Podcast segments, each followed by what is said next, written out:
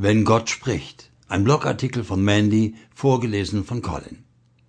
Ich vermute, Gott spricht ziemlich viel und oft zu uns Menschen, wenn nicht sogar ununterbrochen, meint Mandy. Ich stelle mir das immer vor wie Radiowellen. Die hast du eigentlich immer um dich herum, sogar dann, wenn du nichts hörst. Unsere menschlichen Ohren sind nicht für Radiowellen geschaffen, wir nehmen sie einfach nicht wahr. Um sie zu hören, musst du ein Radio anschalten und die richtige Frequenz natürlich auswählen. Ähnlich ist es mit Gott. Man braucht ein Weilchen, bis man die richtige Wellenlänge raus hat, um ihn zu hören. Warum ist das so schwierig? Der könnte doch einfach wie ein Mensch reden in der eigenen Muttersprache. Ja, das könnte er. Doch ich denke, er hat seine Gründe, warum er es nicht tut. Vielleicht hätte das ja ganz andere Nachteile. Den meisten von uns fällt es jedenfalls schwer, Gott zu hören und wahrzunehmen. Mandy sagt, ich glaube an Gott und ich glaube auch, dass es Satan gibt. Und diese alte Stinkebacke hat gewaltig was dagegen, wenn Gott zu uns spricht. Im Markus 4, den Versen 14 und 15 steht, der Bauer, der die Samenkörner ausstreut, sät die Botschaft Gottes aus.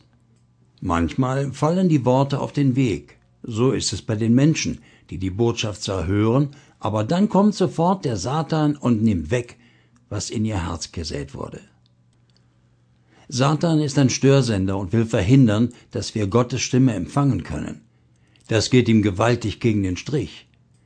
Sein Job ist, die Menschen davon zu überzeugen, dass es doch niemals Gott sein kann, der da zu ihnen spricht, dass das alles lächerliche Einbildung ist.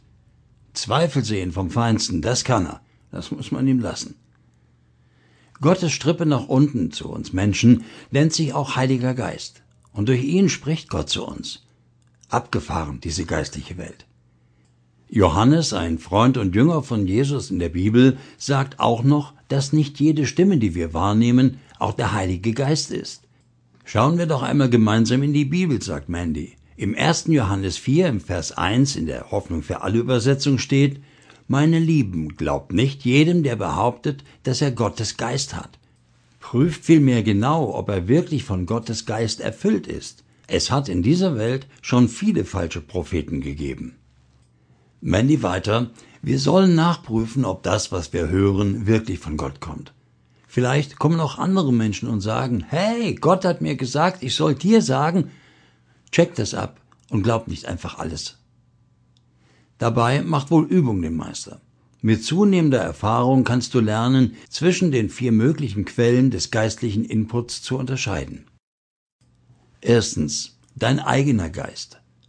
Jeder von uns ist ein geistliches Wesen mit einer Seele und einem Körper.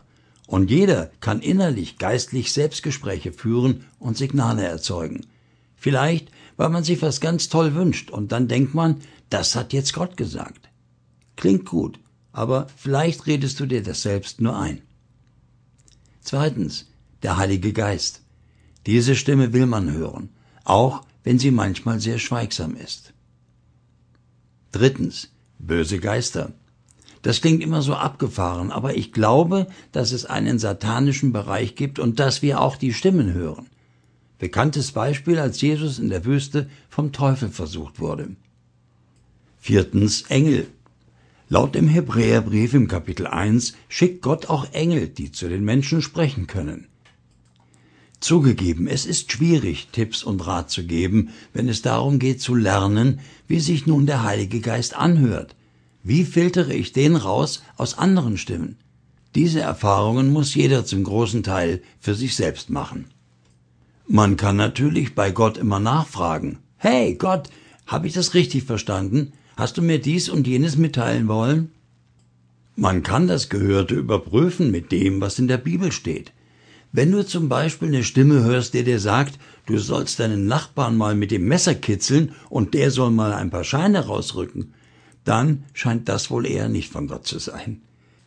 Sei offen, hör gut hin, nimm dir regelmäßig Zeit, nur um aufmerksam zu hören und ihn zu suchen. Mit der Zeit wird er dir Augen und Ohren öffnen und du wirst die richtige Frequenz nach oben finden. Was steht im 5. Mose 4, Vers 29 in der Hoffnung für alle Übersetzung? Dann werdet ihr den Herrn, euren Gott, suchen. Und ihr werdet ihn finden, wenn ihr ehrlich und von ganzem Herzen nach ihm fragt. Jetzt hat Mandy noch einige Fragen zum Nachdenken, gerne auch, um sie in einem Kommentar hier auf dem Blog zu beantworten. Erstens, nenne einige Beispiele aus deinem Leben, in denen du erstens die Stimme deines Geistes, zweitens die Stimme von einem bösen Geist, drittens die Stimme eines Engels und viertens die Stimme des Heiligen Geistes gehört hast. Dazu gehört natürlich auch die Frage, woran hast du die Quelle erkannt? Zweitens, zähle mal einige Gründe auf, warum du Gottes Stimme manchmal nicht hörst. Was kannst du dagegen tun? Und zu guter Letzt, dritte Frage, auf welche Weise spricht Gott normalerweise zu dir persönlich?